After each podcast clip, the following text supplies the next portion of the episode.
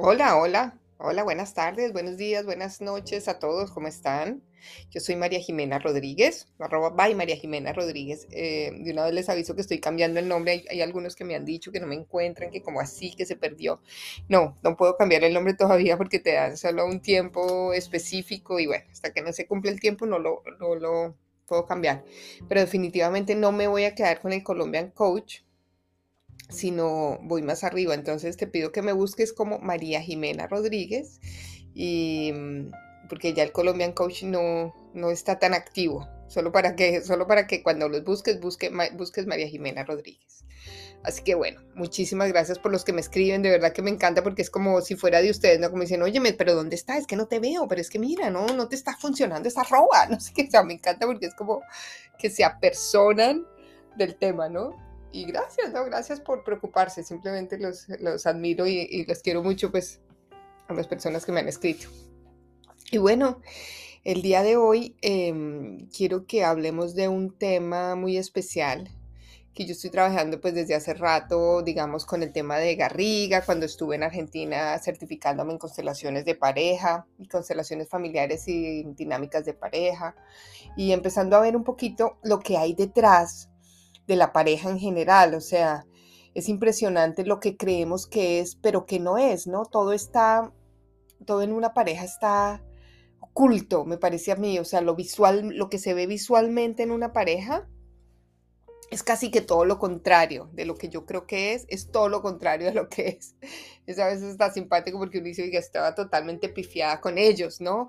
Esta pareja estaba muy bien y se veían divinos y ¡pum! se separan, o el otro tiene un amante, o la una tiene, no sé, otra persona, o se fue, o lo dejó, o la dejó, en fin, o sea, lo que sea. O esta persona, em, desde mi juicio, uy, no, es que parece la mamá, pero cuando tú los miras, en realidad la dinámica es totalmente lo contrario. Él es el papá de ella, actúa de papá, pero tú ante el mundo, la bruja normalmente no es la bruja. El malo de la película normalmente no es el malo de la película, es al revés. Es como yo, eh, de alguna forma... Mm, los veo y me doy cuenta que, digamos, en la pareja hay muchas cosas que tenemos que mirar. Y eso es bien importante porque, mm, porque estamos totalmente, no sé, el tema de la pareja está, para mí está subutilizado, para mí el de la pareja está, la gente no sabe. Em, a mí me quedó algo muy, muy, me quedó sonando hace un tiempo y, lo quise corroborar, sobre todo con Brigitte eh, Champetier, cuando yo la vi en Lima y habiendo leído varias cosas de Hellinger, me daba cuenta que el tema de la pareja nunca es lo que parece.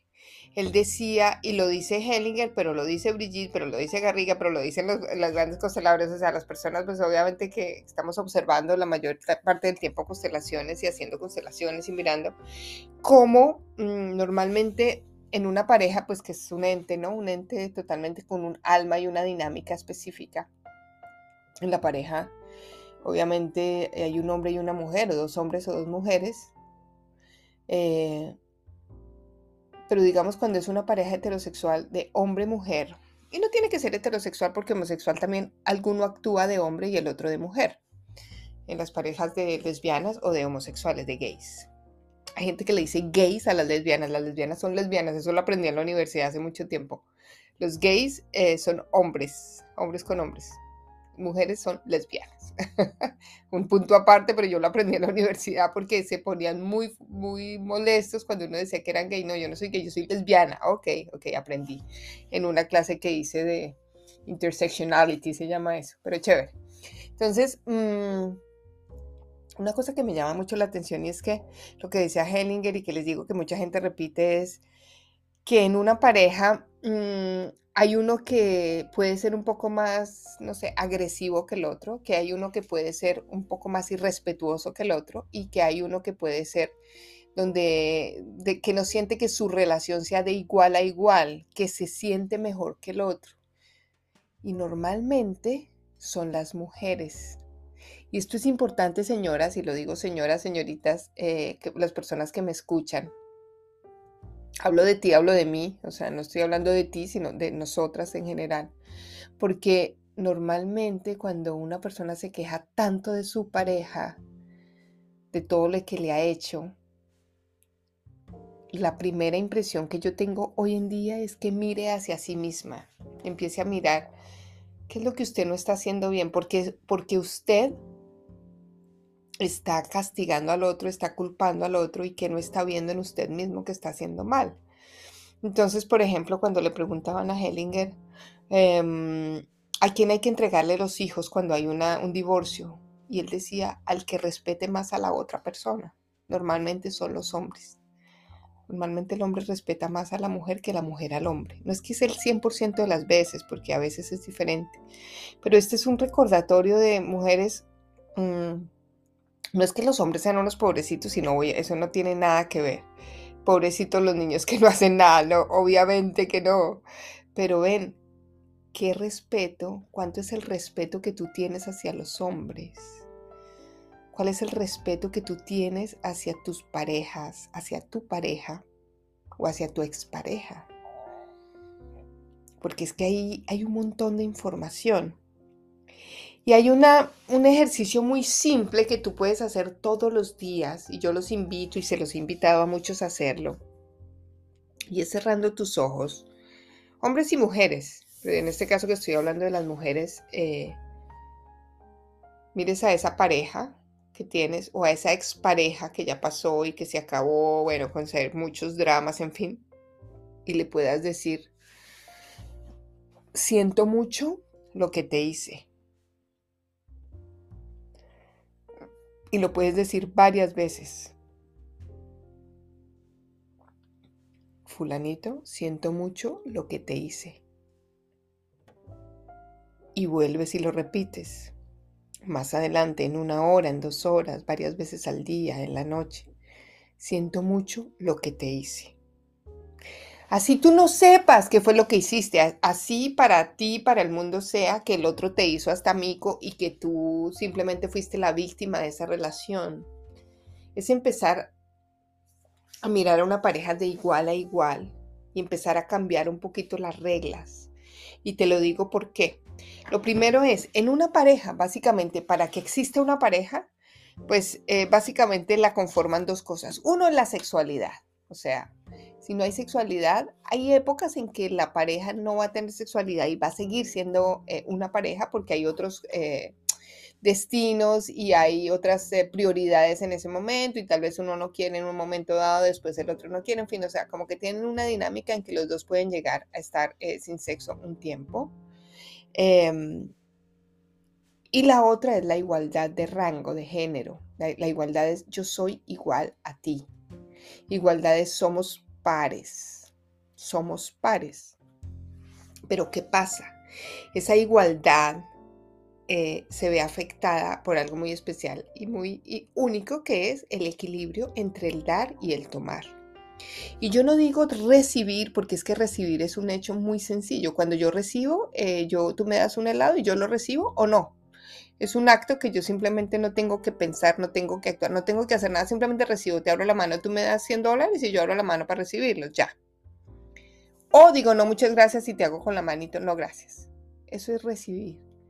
Pero tomar es llegar, aceptar, dar un paso hacia adelante, abrazarte, decirte gracias de corazón, te tomo, te acepto.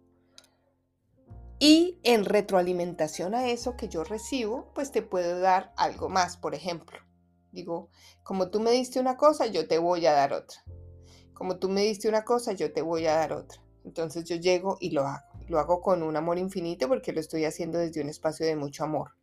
Entonces, eso tiene que ver con el, tema del el rango, tiene que ver con el tema del equilibrio, ¿no? O sea, yo soy mejor que tú, Tú y yo somos iguales, tú eres peor que yo o yo soy peor que tú.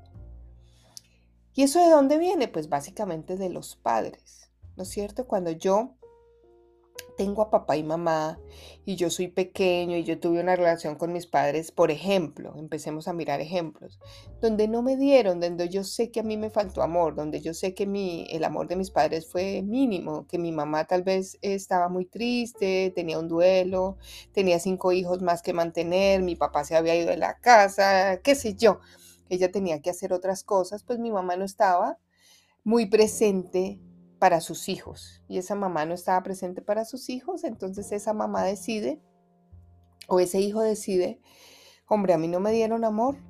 Cuando es grande, se lo va a pedir a su pareja, va a pedir a la pareja lo que no le dieron sus padres, sobre todo su mamá. Entonces va a llegar con berrinches, va a hacer drama, se va a poner furioso, furiosa si algo no le sale bien, si no me compras lo que te digo, si no me das el tiempo que necesito. Y empieza todo un tema de transferencia, porque es una transferencia de la madre a la pareja.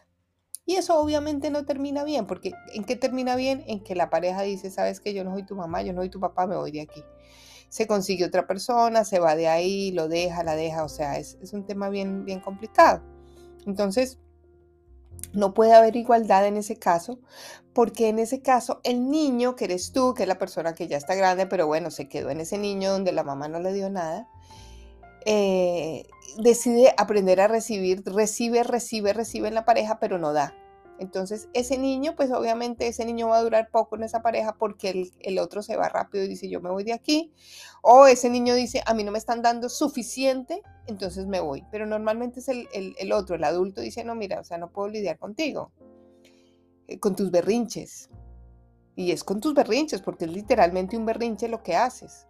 Entonces, lo que no me dieron a mí, claro, mi papá y mi mamá no me dan tanto o si me dan tanto, el tema es, entre padres y adultos, el equilibrio entre el dar y el tomar es diferente porque el padre da más. El niño solo recibe. En este caso, el niño solo recibe y se va a su pareja a recibir, a querer recibir igual, pero su pareja le dice, tú y yo somos iguales, yo no tengo por qué darte de más. Y no le da de más. Punto. Ahora, el caso contrario, el niño que es demasiado especial, es una dinámica muy sencilla donde el niño súper especial se vuelve pues lo máximo, lo máximo, lo máximo y ese niño especial em, lo único que hace es eh, querer que le den mucho más. Ese niño quiere como inconscientemente decir, como yo soy tan especial, tú me tienes que dar todo lo que yo quiera, todo lo que yo diga, todo lo que yo haga, todo lo que yo desee, porque yo soy muy especial. Entonces el niño especial tiene un problema serio también, porque ese niño no es tan especial. Primero, fue especial, pues claro, el niño fue especial cuando era pequeñito, pero ya grande no es especial. Todos somos especiales cuando tenemos cero meses empezamos, nacemos y estamos hasta el año, hasta los dos años si no hay un duelo en la madre, si la pareja no se separa, si no tengo un hermanito después, si si soy bienvenido en la familia, pues voy a ser especial porque todo el mundo me va a mirar. Pero a veces me quedo en ese niño especial que lo único que quiero es recibir una persona que me mire porque yo soy tan especial que me tienes que mirar con unos ojos diferentes porque yo soy demasiado bueno para ti. Tampoco funciona, porque ahí estoy, vuelvo y digo, quiero recibir pero no quiero dar. Ahora, hay un caso contrario y es ese niño que no recibe amor cuando es pequeño, muy pequeño, que tiene un movimiento amoroso interrumpido porque su madre muere, porque lo dejan, porque se da, lo dan en adopción, porque, no sé, en el parto nació con, por cesárea y se queda un montón de tiempo en el hospital. O sea, hay muchas cosas, porque la madre muere o se enferma cuando está muy pequeño, en fin. Eh, ese niño o esa niña lo único que quiere es amor, entonces ese niño está decidido a negociar el amor de la forma que sea para conseguir ese amor porque no lo tuvo en ese momento, porque ese movimiento, ese movimiento amoroso no se logró con sus padres, con su madre, pues ese niño hace lo que sea por recibir ese amor. Entonces da de más, entonces entrega todo lo que tiene y lo que no tiene, entonces se vuelve una persona tremendamente con un valor muy pequeño, un valor, un amor propio que casi no cabe, eh, es una persona que te entrega, mira, en estas personas tú las reconoces porque entregan el sexo muy fácilmente, queriendo recibir amor, compran sexo, dan sexo como sea. Versus hay personas que queriendo recibir sexo, sexo negocian el amor, ¿no? Y eso pasa mucho entre hombres y mujeres. Las mujeres dan el sexo fácilmente para llegar al amor y el hombre para llegar al sexo pues hace lo que sea. Entonces eh, sacrifica el amor para llegar a lo otro. Entonces, miremoslo, porque es que esos desequilibrios lo único que traen son problemas. Definitivamente nos traen problemas y problemas serios. Ahora, hay dos, eh, dinámicas, hay varias dinámicas aquí en el tema del dar y el tomar, pero una de las dinámicas como más complicadas que hay es esa persona que, que dice, esos, esos que son demasiado, demasiado... Em, eh, ¿cómo se dice? Que son manipuladores, o sea, que son unos dadores compulsivos que te entregan, te entregan, te entregan, te entregan, te entregan, y lo único que quieren es dar. Pero adivina qué, ellos no quieren dar, ellos quieren controlar, porque dar eh, de más es el control absoluto sobre ti. Yo te doy mucho porque yo quiero que tú me des, porque yo quiero recibir, por eso te controlo, por eso te manipulo. Así que si tú sientes que tu pareja o tú eres esa persona que da de más solo para querer recibir, solo para querer controlar y manipular, bájate de esa nube rápido porque te vas a estrellar. ¿Cómo se baja uno de la nube? Te bajas tú o se baja el otro. Pero una forma fácil es darse cuenta de que tú estás, uno sabe cuando uno es un dador compulsivo, entonces dices voy a aprender a equilibrar el dar y el recibir y dejas de dar. Empiezas a dar más poco, empiezas a dar no tanto, empiezas a dar de una forma sana, ¿Por qué? Porque el otro nunca te va a dar tanto como tú quieres. Entonces el otro se va a terminar yendo porque dice, es que yo no soy suficiente, nunca suficiente para ella todo lo que me pide. Y tampoco quiero quedar en deuda, porque ¿por qué voy a quedar en deuda? Entonces, si tú sientes que tú eres un dador compulsivo o que estás con una pareja que es una dadora compulsiva y que tú sientes el control, yo te lo digo, a mí me pasó eso. Y lo primero que yo hice en el tema, por lo menos económico, fue ¡pum! Pan en seco y dije, no más, no recibo más, porque era como que, no sé, a mí me, yo sentía que me estaban comprando, ¿no? O sea, que tenía de todo, que me daban de todo, pero no tenía ningún tipo de decisión, pero no podía hacer nada, pero no tenía como, como que no podía ir de un lado a otro sin preguntar, como que tenía siempre un papá que me estaba diciendo lo que tenía que hacer. Y cuando eso cambió, pero eso lo cambié absolutamente yo, no lo cambió el otro, lo cambié yo absolutamente con conciencia, en un darme cuenta de dolor, porque me costó mucho. Cuando me di cuenta, lo cambié. La dinámica de la pareja y de la relación cambió por completo. Y se los digo de todo corazón lo digo con honestidad, por completo. Porque inmediatamente la otra persona dijo, ya no puedo con ella, ya no puedo darle tanto porque ella ya sabe que el tema no es por aquí, el tema no es de plata y el tema no es que te doy tanto amor, que te amo y te mando flores todos los días y te doy serenatas y te llevo vacaciones. Ah, ah, por ahí no era. Porque yo me di cuenta que yo podía hacer exactamente lo mismo, darme las mismas cosas sin necesidad de otro que me diera. Con, mi trabajo estaba bien y que yo no necesitaba recibir tanto, que estaba tremendamente cansada de recibir tanto. Era, era, era, era desesperante, era casi que, yo lo digo hoy en día, agobiante, agobiante, era una cosa que yo no podía ver con claridad. Ahora le veo con claridad y me siento tremendamente orgullosa, les digo de verdad, de haber cambiado la dinámica. Yo la cambié, simplemente paré en seco y dije, no más, no recibo un peso más, yo hago mi, mi dinero, lo hago bien, trabajo bastante, no tengo problemas con eso. Entonces paro la dinámica, no recibo tanto y empiezo a equilibrar. Y a la otra persona le costó un tiempo entender eso, pero también lo entendió. Y nos empezamos a entender en otro sistema, una dinámica totalmente diferente. ¿No es cierto? Donde yo no, eh, no era el, uno inconscientemente el que da más dice, yo soy mejor que tú. Es inconsciente, pero eso es lo que está diciendo. Y el otro inconscientemente dice, yo soy más pequeño que tú, ¿no? Entonces la dinámica perfecta. Ese baile es un mal baile. Ahí no hay música, ese paso no sale, no sale ni que le timbren, o sea, no abren ni porque le timbren, así que salte de ahí. Simplemente cambia la dinámica si estás siendo muy pequeño o si estás dando mucho y controlando y manipulando, baja, deja de dar y deja que el otro pueda dar lo que puede y aprende a tomar lo que el otro tenga para darte. Y lo último que te quiero decir es la dinámica de las parejas que no sienten que sean suficiente, que el otro no sea suficiente. O sea, quiero decir, por ejemplo, yo tuve una relación, una, una constelación donde una pareja llegó y ella era muy mm, una persona, no sé, como demasiado especial, él, ya tenía más años, eh, más años que ella, ella era profesional, era supremamente bonita, era una persona muy especial y lo quería mucho, lo miraba con mucho amor, era, era bien bella ella con él. Y él eh, no era capaz de agradecer, era una cosa impresionante, una persona que no podía tomar nada, que no agradecía, que era súper gargamel, digo yo, o sea, todo el tiempo estaba en la queja, en el aburrimiento, en la vaina. Y mm, la dinámica era, no te puedo tomar, ¿no? No te puedo tomar, no puedo tomar que la vida me haya premiado con una pareja así. Cuando una de las frases era muy sencilla, decirle al otro, gracias por lo que me has dado la otra persona no se la quiso dar, no se la quiso decir, dijo no, ah, ah, con una arrogancia impresionante. No quiso, no podía tomar, no podía tomar que la vida le diera tanto. Al final, pues obviamente la mujer lo dejó. La mujer lo dejó y el otro se quedó solo, ya viejo.